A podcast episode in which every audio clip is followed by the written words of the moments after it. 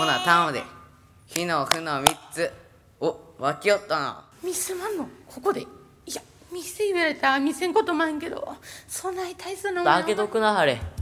もし始末の極意教えてもらいに来ました。ええ加減にしなはれ。本町の平林さん一切はお手紙いてきなはれ。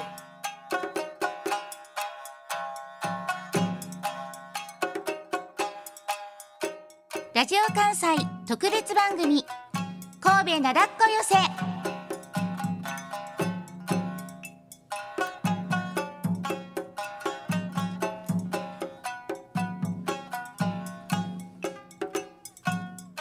これは酒どころとして全国に知られる神戸市の灘区で古典芸能を身につけようと取り組む子どもたちの記録です。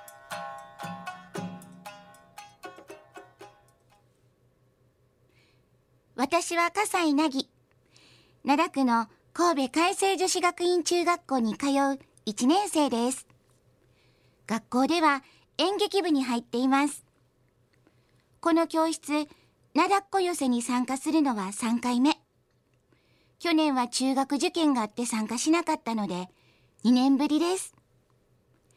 2023年11月。灘っこ寄せのお稽古が今年も始まりました。森田林健高小中学校2年生です。時うどんをやります。特に僕にとっては人前で話するっていうのがすごく苦手でそれを直したいのでやっています、えー大きな声ではっきりとそれからあのななるべくし仕草やあの自分ができがん頑張ってこうあのなるべく人を笑わせれるようにしたいなと思います。えー、唐原一樹で高小中学校1年生初天地を演じます。自分が練習した演目をあの大きなホールで話したりするのが結構緊張するけどだけどなんかいろんな人に見てもらえてなんか楽しくてなんか分からないですけど、まあ、結構楽しいです。あ一つ一つのセリフになんか感情を込めてなんかセリフを言いたいです辰巳龍太郎です。えっと、中峰中学校生で2年生です。えっと、演目は一眼国をさせていただきます。僕自身が古典芸能とか落語とかそういうことに興味があって、今は狂言と落語の2つをやっています。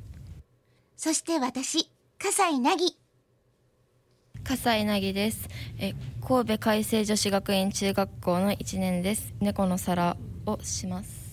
ともともとはあのそういう狂言とか古典芸能とかにはあんまり興味がなかったんですけどあの母親がなんかいろいろなものを取り入れる主義であのそれであの近くに落語があるよやってみない？って言われてちょっと渋々って感じでやってました最初。だんだんとやっていくうちに何だろう慣れてきたりとかあの演劇部に入ったことも兼ねて人前で発表するというのが苦でなくなったというふうに感じています。教室に参加したのは11人。このうち灘区で生活する灘っ子は凪さんたち4人です。灘区以外の遠い地域から参加している子どももいます。番組では灘っ子たちが落語を覚えようと特訓する様子に密着し寄せ本番当日まで追いかけました。落語はえ必ずこの講座というねえ高いところに座ってやります。座布団を敷きましてねで正座をしてで着物をね着てで座布団をね上に置いてでこの前に置いてる台がですね、えー剣台と膝隠しというね、えーもんでございます。で、えー座布団に座って着物を着て灘っこ寄せのお稽古は11月中旬から毎週土曜日の午後に行われ全部で6回続きます。私たちに落語を教える先生は神戸市灘区出身。今も灘区に住む落語家の笑福亭千之助さんです。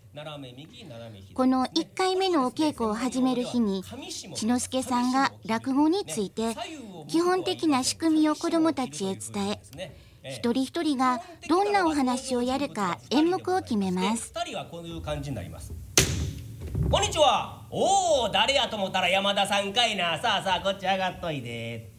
これが2人ですね。でこれが人数が増えますと落語っぽくなるんですね。こんにちはおお誰やと思ったら山田さんかいな。こっち上がっといで。母さん母さん山田さんが来てくれたで。まあ山田さんようこそ。これが3人でございますね。でもう一人増えますと「こんにちは。おお誰やと思ったら山田さんかいな。さあさあこっち上がっといで。母さん母さん。山田さんが来てくれたで。まあ山田さんようこそ。ケンちゃん山田さん来てくれたよ。おっちゃんこんにちは。え我々が喋ったことをお客さんが想像するんですよ。ね。えーお芝居と違いまして背景がございませんしね、えーここから動きません。衣装も変わりません。ね。使う道具はあセンスと手ぬぐいだけでございますんで、えーこれでまあお客さんに想像して笑ってもらおうね。もう日本にしかないこれは芸能でございます。このというは灘っこ寄せは大衆芸能に触れることの少ない子どもたちへ落語に親しむきっかけを作ろうと千之助さんが毎年続けています。今回が11回目です。うどんやへえ。うどんいうどんいっぱいつけてくれるか。へえ。へえ大きいありが森田とうさんで。凛健くんの演目「時うどん」は屋台のうどん屋でお腹が空いた男2人がうどんを注文し食べるというお話。江戸の落語では「時そば」と呼びます。なあもんとあちもんでわしの方が一問ようけ出してんねんぞ。もうしまいや。この食べる時の音ね。これはちょっと練習してほしいこのね、えー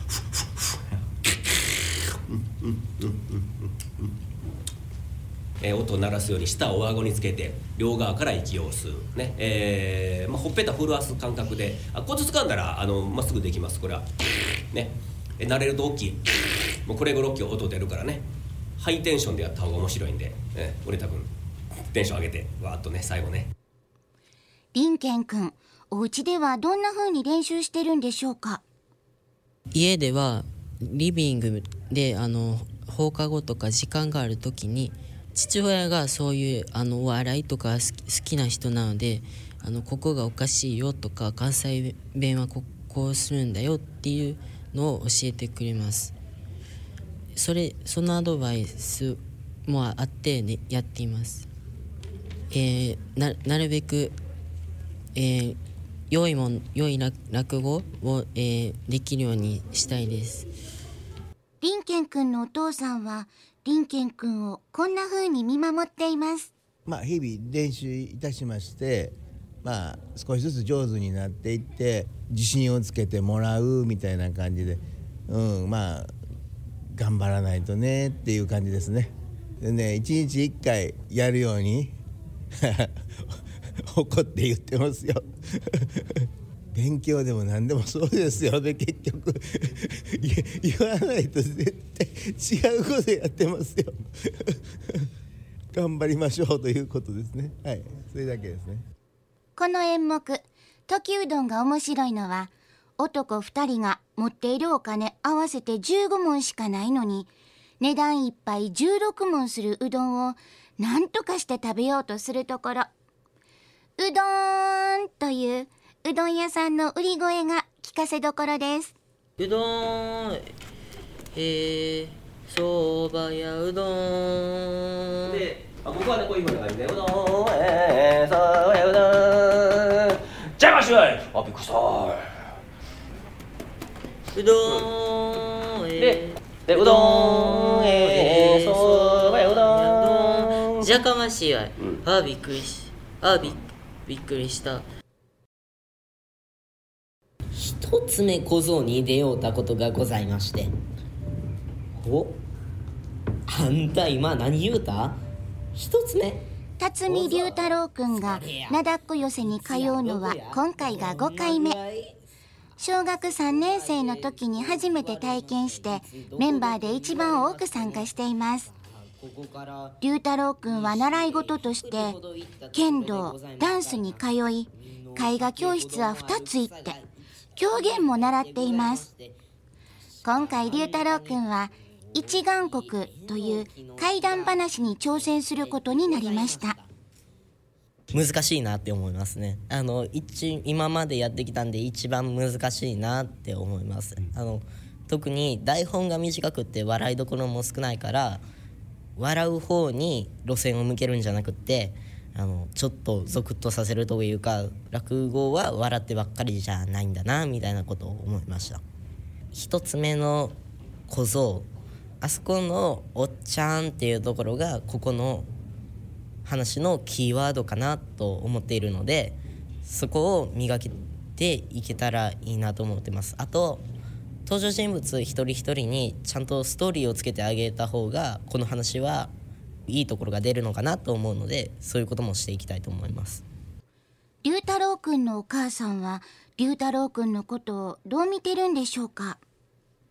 物事ってやっぱり継続するのが一番大事なことだと思ってましてでまああとそのちょっと縁があってここにあの来させていただいていてで茅之助師匠もやはりあの一生懸命あの子供を大事にしていただけてるのがすごく実感として思いますので自分がやっぱりやっていこうとかこれを続けていこうと思えるものってすごい大事ですしまたその多少なんか困難があっても続けるという意思も大事だと思ってますからこうやってずっと行くっていうこと自体について私はすごい大事であるべき姿だと思ってるので 小さい頃に落語的な物語の絵本っていくつかございましておそらくそういうものもあの楽しく読んでたんだと思うんですね。それで私が気づかないうちにもう本人が落語に興味があると思っていたみたいで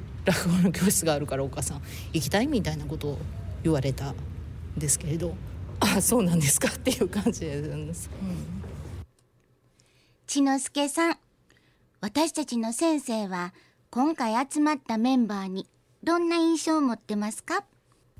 前回参加してまた今年も参加したいという子どもが結構いますのでそれはやっぱ嬉しいですね。やっぱりあの単純に落語をやってみてやっぱりあの楽しいだからまた今年もやりたいっていう子どもも結構いますのでそれはやっぱり僕もやってよかったなって思うしやっぱ教えがいもありますよね。まあ、普段面白い子が必ずしも舞台で面白いとは限らないんですよ。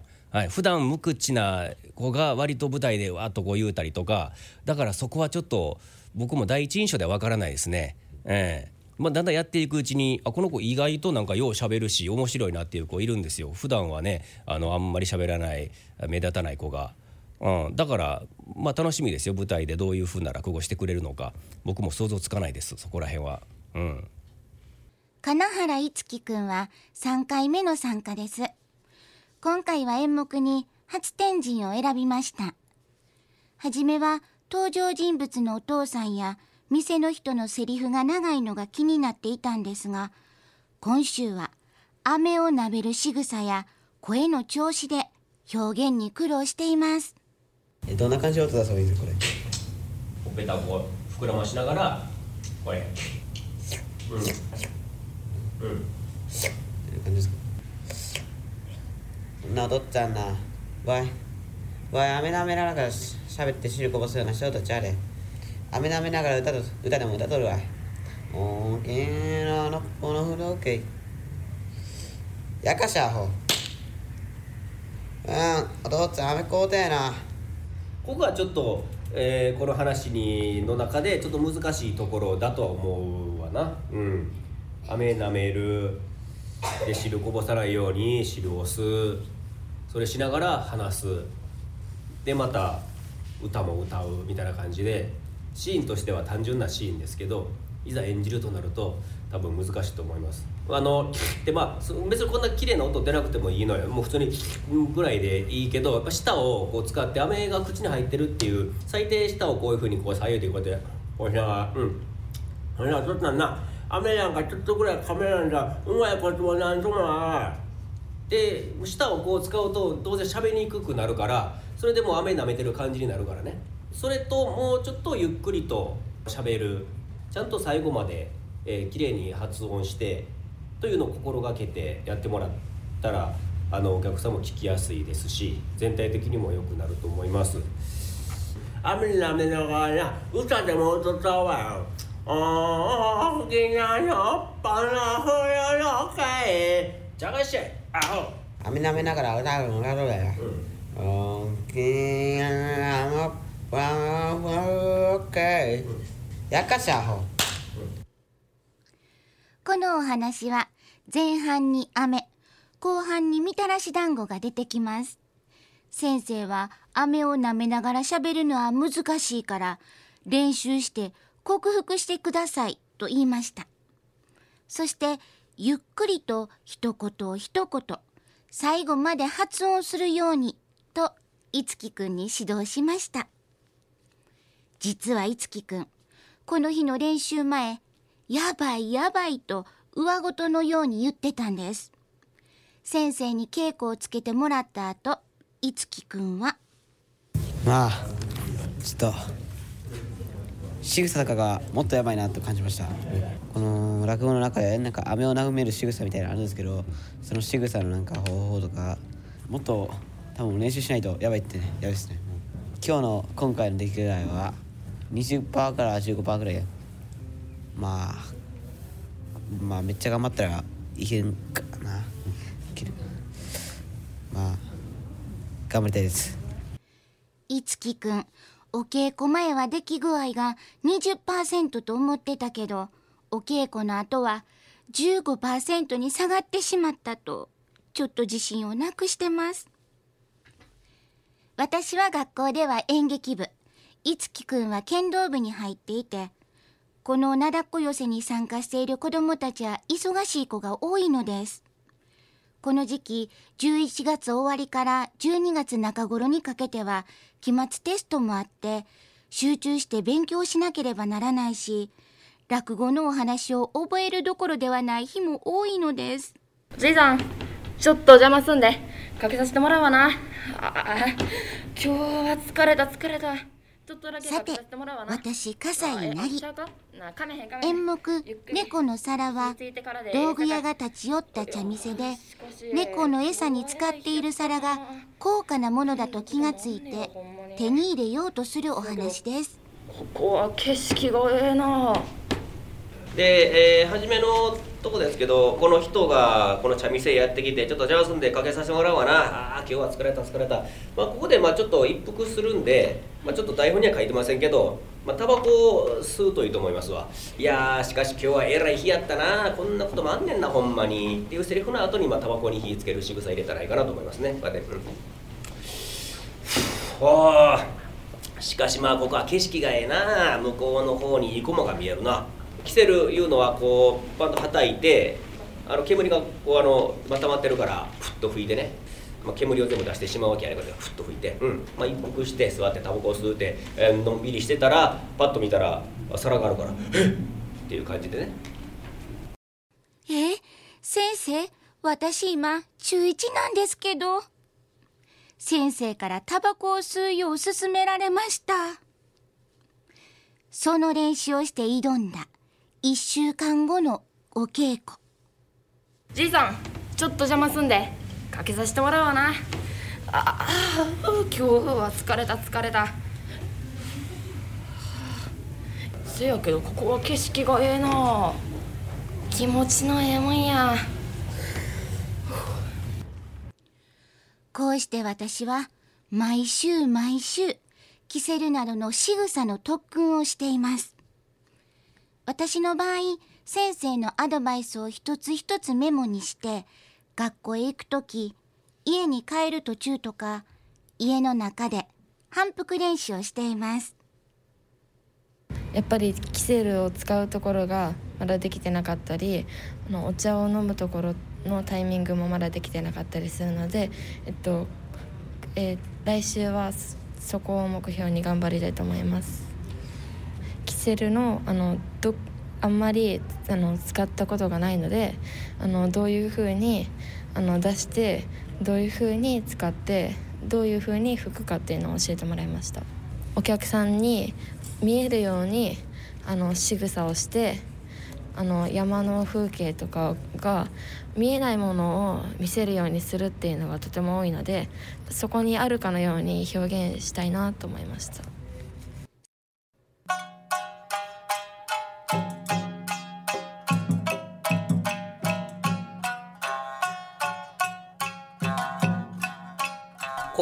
お題が一つ目や。あえ？役にも龍太郎くんはこの日のお稽古の後千之助さんに「弟子にしてほしいです」と弟子入りを志願しました。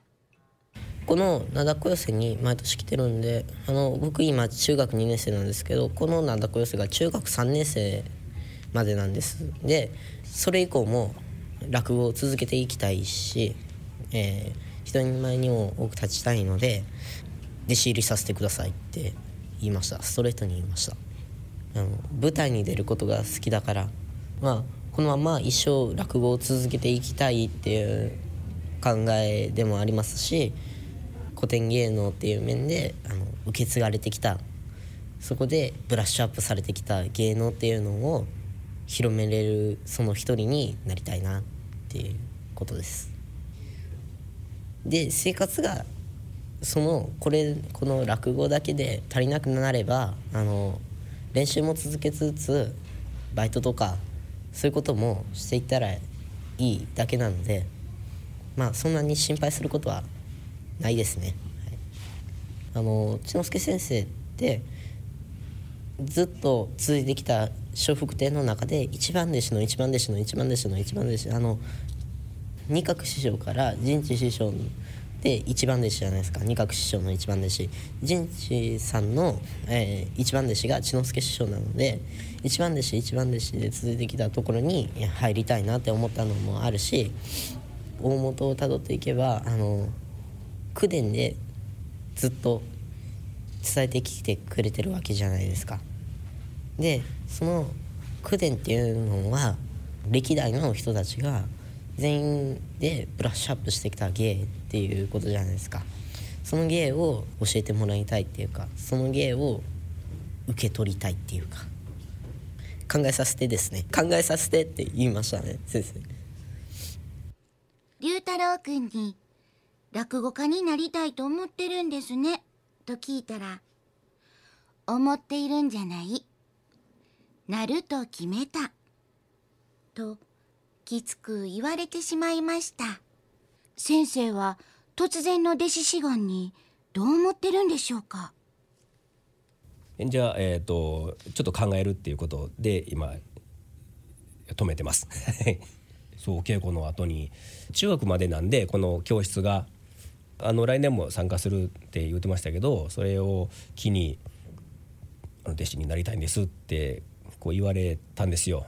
僕はもうちょっとあのちょっと考えさせてって中学生ですからね高校行った方がええんちゃうかとはもうそ今本人はね言ってないですけど僕は高校行って青春を謳歌した方がいいと思うんですよ。で青春時代をねわざわざ落語家は高校出てもなれるのでまた考えも変わるかもしれないしまだ落語が好きで考えが変わってなければあのやったらいいとは僕も思います。まあ表から見たのと実際に入ったらまたちょっと違うと思うんでねこの世界ねもっとなんか落語の世界を知ってからでもいいかなと思いますけどでもそれでもね、えー、もうやりたいっていうやったらね絶対ややりたいことやった方がいいと思うんでね、えーえーまあ、若い世代がね入ってくれるのは嬉しいことなんで。えー、まあこの世界入らなくても末永く落語をねあのよろしくお願いしますという感じですね。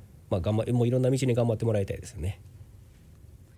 千之助さんはすぐに結論を示さず一旦先送りしたようです。千之助さんによると中学校を卒業してすぐ弟子入りするケースはあまりないそうです。大抵のケースは高校卒業してから弟子入りする場合で大学を出たり一旦社会人になったりした後弟子入りする人も多いそうです。龍太郎くんのお母さん？龍太郎くんが落語家になろうと弟子入り志願しましたよ。あそうですか。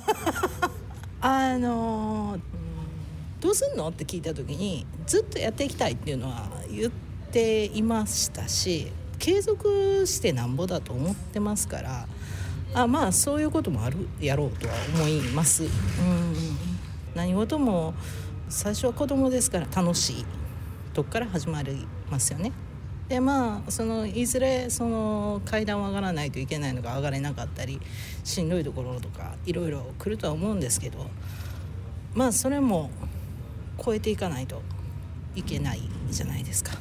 まあ、ずっとやるっていうのはそういうのも全部こうやっていかないといけないんで、まあ、本人も分かっているとは思いますけれどもね、うん、どうなんでしょうね 決してこう順風満帆でもないやろうとも思ってるでしょうけど、まあ、長く続ける先にどんなぐらいの何のビジョンを見てるんかですよねで彼の場合はおそらくものすごく派手なことを夢見てるわけではないような気がするんですね。例えばテレビに出てバンバンドドのこうのっていうよりはまあそのもっと地道なことを思ってるんじゃないのかなとなんとなく思ったりします。龍太郎くんは灘区に住む灘っ子で千之助さんも灘っ子ですから龍太郎くんが弟子になるとすれば近くに住む通いの弟子として都合が良さそうですね。でも先生はもともとどうして落語家になったんでしょうか？ラジオ関西の番組にゲスト出演した時こう言ってました。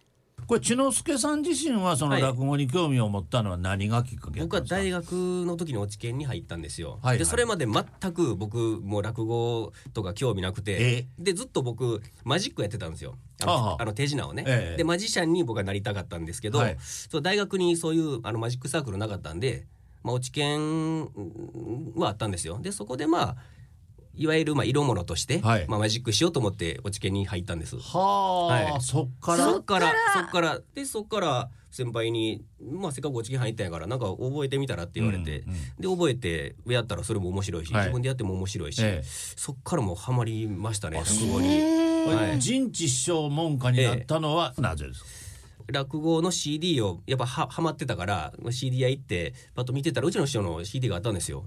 でそれ聞いたら今まで古典しか知らなかったから、なんかあのコント聞いてるみたいな感じで あ聞くコントやなと思ってすごいなんか新しいまあ喋り口調もすごええくあの、ええまあ、新作ええ太田口調やし、あこれ面白いなと思って。で実際に師匠見に行こうって思って、まあ、な生で、もう追っかけのような状態で、はい。もう大学姫路でしたけどそこからもう大阪まで行って、えーあのーもう聞きまくりましたねうちの師匠のそうです落語は。か、はい。その陣地さんのその上の師匠がまあ二角さんなんですけども、ね。あととも接点はあもちろんもちろんもちちろん。二学師匠の落語を聞いて衝撃を受けましたから初めて。はいはい。はい。めちゃくちゃ早いなと思ってあのわ若い頃の音源。僕はだからあのお年を召した頃しか知らなかったんで、めっちゃくちゃ早いんですよ。早口で。でまたバンバン爆笑で。これはすごいなと思って。でその筆頭弟子がうちの師匠。ですもんね。今回出る子供の中からもひょっとしたら将来の、そうですよ。ねね出てくるかもしれない。出てくるかも落語家さんが、ねあるかもわからないですね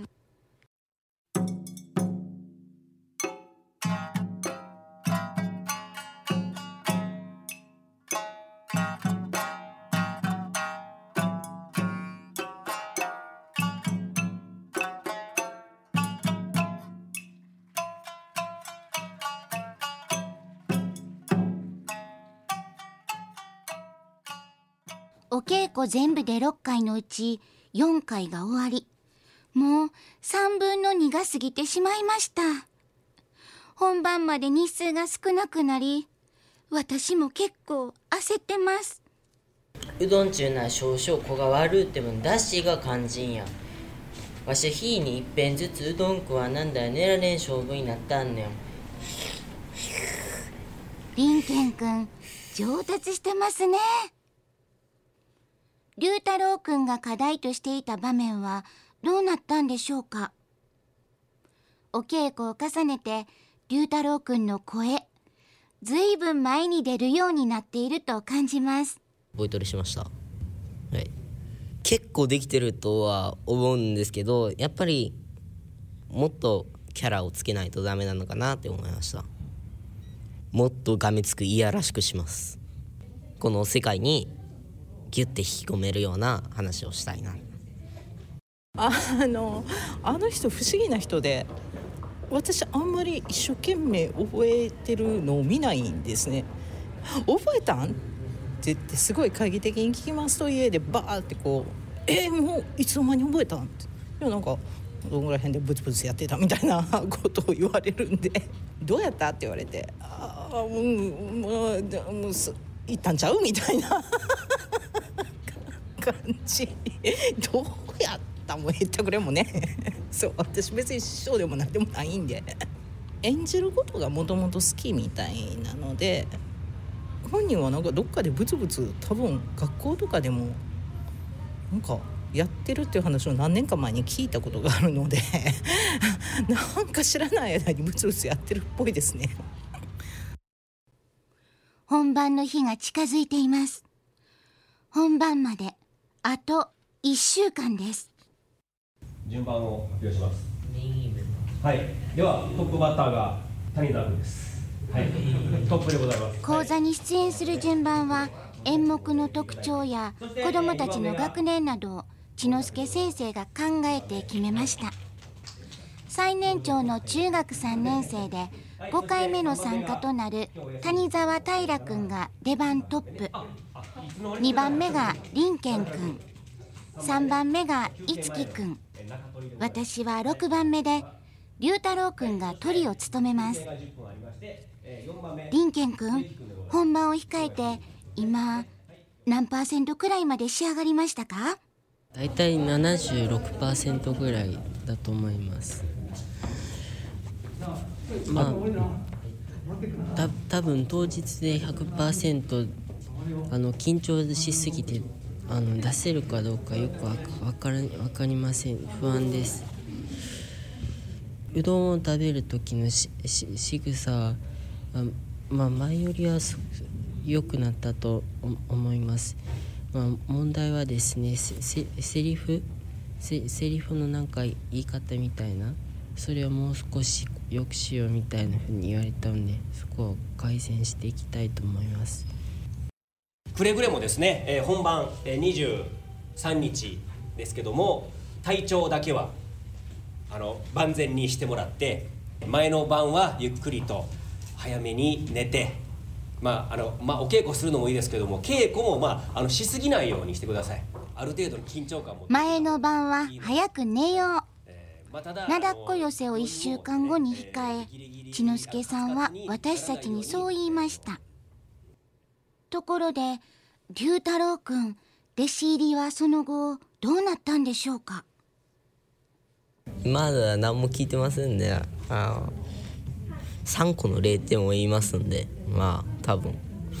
もうあと2回は言わなきゃ最低限ダメなんでまあそんな聞きに行くつもりもないないわけじゃないけどまあ聞いてはみたいけどまああと最低2回は言いに行ってからかなって感じです。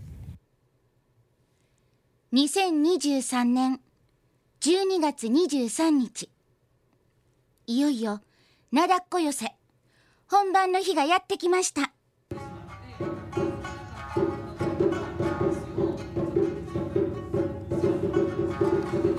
リハーサルが始まりました。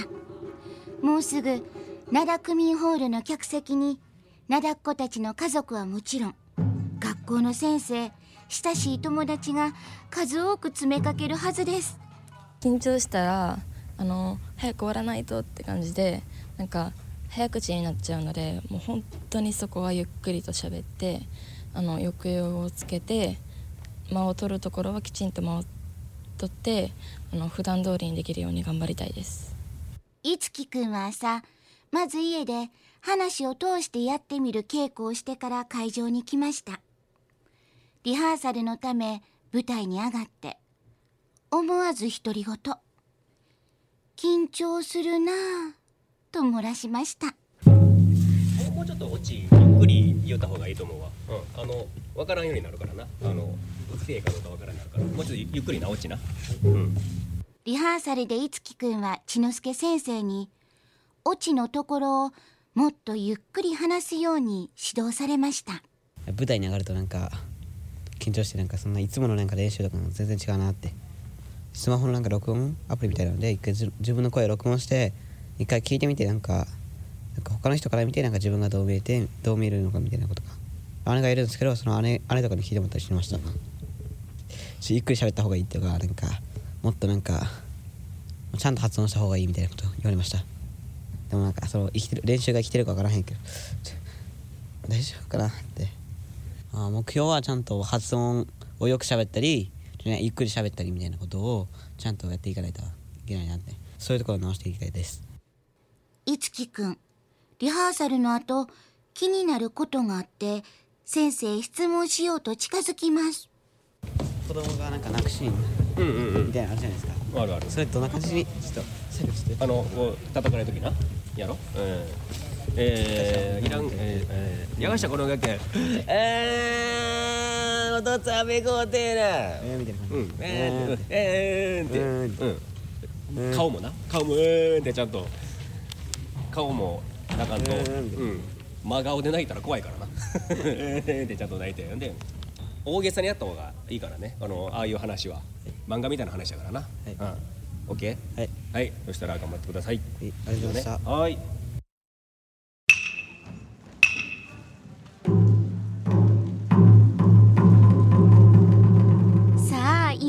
なだっこ寄せ本番の舞台が始まりました。こうしたお囃子の音を聞いてるとワクワクしますね。出番が2番目の林健くんが舞台袖に座って待機しています。緊張してますか？えー、ものすごく緊張してます。ああと不安です。えっとセリフが飛んだり、えー、仕草がを忘れたりまあそういう間違いが一番怖いです。あとそれからあんまり受けなかったら悲しい、ま、間違えてもそこから立ち直って止まらずあのみんな笑わせたいなと思ってます。頑張ります。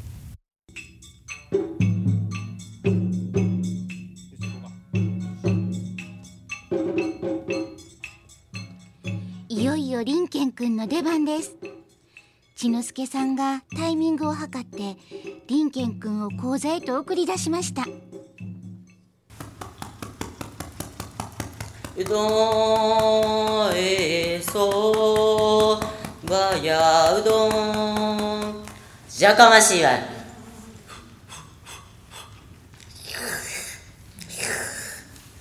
どんやお前とこ中かい出しすこてるな。うどんちゅうのは少々子が悪うてもだしが肝心や。わしゃ日に一遍ずつうどん食わなんだ寝られん勝負になったんねん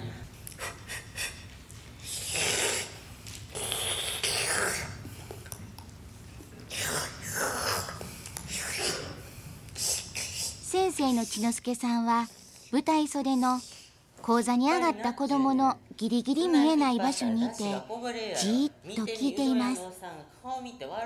落語は人に聞かせる話芸なので見えなくても聞いていればわかると千之助先生は言いましたいつきくんはゆっくりしゃべることを意識してましたがどうなったでしょうか？アメラメラが食べて、ふう、こうせやな、ふう、食べ。アメラメラがうわふう、うわうわ。あけん、あな、こんなふうだけ。やかしょあ、おとっつぁん、こうてえな。今、こうだったやろ。おとっつぁんがボーンととついた表紙を落としたわ。さあ、食え。いや、おっちゃん、おとっつぁん、堪忍したって。せやけど、おとっつぁん、ええこと言うわ。食い物しょうやもっと小綺麗にしなあかんって。あの親子何しに来たんやあそっかわいがみたらしやだけに舐められたんやまあ、とりあえずなんか練習とかであったなんかセリフの順番がおかしいみたいなことはりあえず今日はなんかなかったです。まあセリフも飛ばずにちょっといけたからとりあえずまあ全体としてはまあちょっと結構良かったと思います。まあ73ぐらい。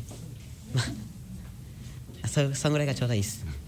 なんかなんかなんて言うんだろう。すごい安心したっていうかなんか急にすごいもう脱力っていうかなんかすごいめっちゃすごいちょこちょ語彙力ないけどちょっとすごい安心しました。なんかいろいろ。終わって。いつきくん。本番の自己採点。73点をつけました。私の出番が近づいてます。舞台の袖で私は緊張を解こうと歩き回っていました。袖のスペースは広くないのでくるくるくるくるうろうろとした動きになり周りの人から見ると落ち着きなく感じられたようです。いやもう本当に一番最初とかセリフがなんか忘れてちょっと間空いて思い出したみたいなのところがあったんですけどあとなんか自分では全然笑われなかったって思ってたんですけどなんか母からするとあの笑うところがない難しい落語らしいのでちょっとそこはプレッシャーがちょっと消えたって感じでよかったです。次の目標はあの自分もあのなんか他の人の落語を見て面白いなって思った落語をしてみんなに笑ってもらうように頑張りたいです。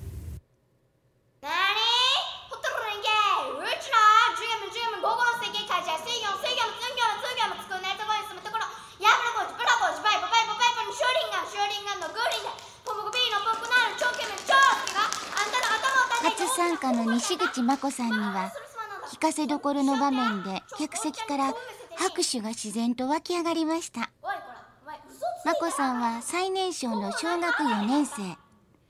お稽古では毎回先生に質問して次の週までに課題を仕上げてくる熱心な子です。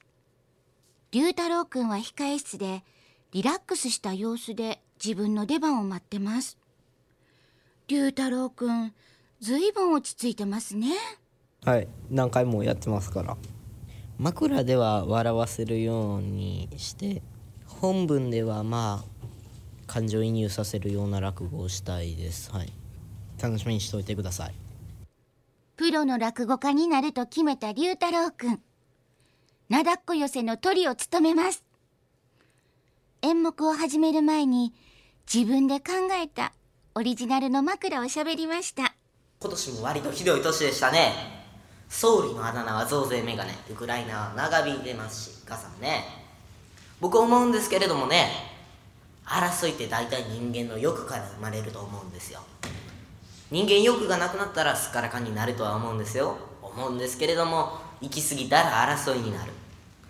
関西ではこういう欲張った人のことをがめつい言いますねがめついこの間母親が「覗か湧いた人!」って呼びかけますからなんか買うてくれるんやろうと踏みまして元気を「はーい!」って手挙げますと「何言うてんの？お金ならあんたのパンダの財布の中あるやろ?」言われましたね。争いが勃発しますね。いやー本当にがめついですね。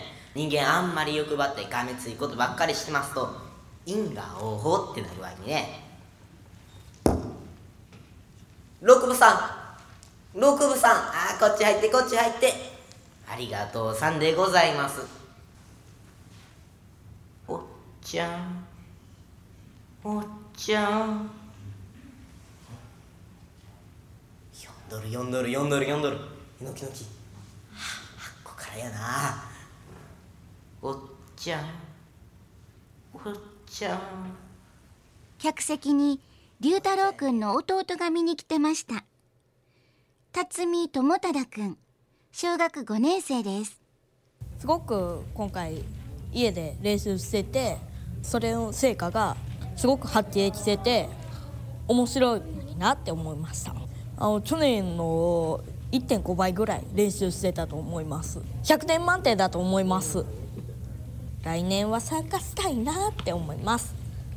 龍太郎くん自分の出来栄えに何点つけますか？うーん。うーん。100点あのー、まあ間違えたところとかボロをが出たところとか言い出せばキリがないんですけどまあ今まで頑張ってきた内容とかそういうことも総括して100点です。一番笑わせられるようになりたいですね。じいさんちょっとお邪魔すんでかけさせてもらおうわな。学校のテストや部活をしながら落語のお稽古に通いセリフを1ページずつ覚えて話を全部暗記して吸ったことも実物を見たこともないキセルの仕草を学んで先生から課題を指摘されて言われた通りにできなくてもうどうすればいいのかわからなくなって家の中でも通学途中でもおしゃべりと身振り手振りの練習。緊張してドキドキして不安になって。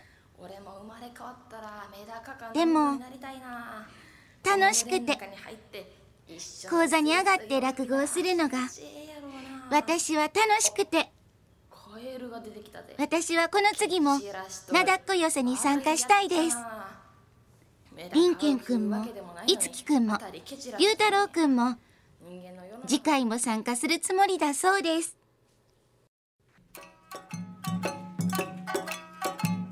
第11回灘っこ寄せ出演は笑福亭千之助谷沢平中学3年平林森田林健中学2年時うどん金原いつき中学1年初天神。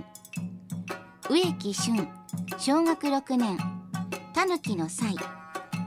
水野拓人中学1年始末の極意。葛西凪中学1年猫の皿。中山東中学1年桃太郎。西口真子小学4年ジュゲム桜井聡太小学6年道具屋。辰巳龍太郎中学2年一眼国。ラジオ関西特別番組神戸灘っこ寄せ。協力神戸市立灘区民ホール。神戸大学落語研究会。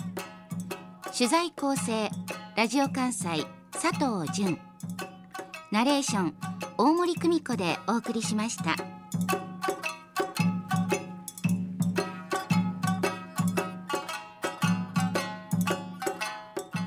て皆さん辰巳龍太郎くんの弟子入り志願の結論はどうなったのか？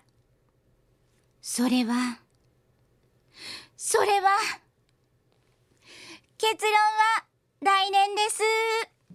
龍太郎くんは今中学2年生で来年また灘っこ寄せに参加してさあその後プロの落語家として弟子入りということになるのか？来年に続く。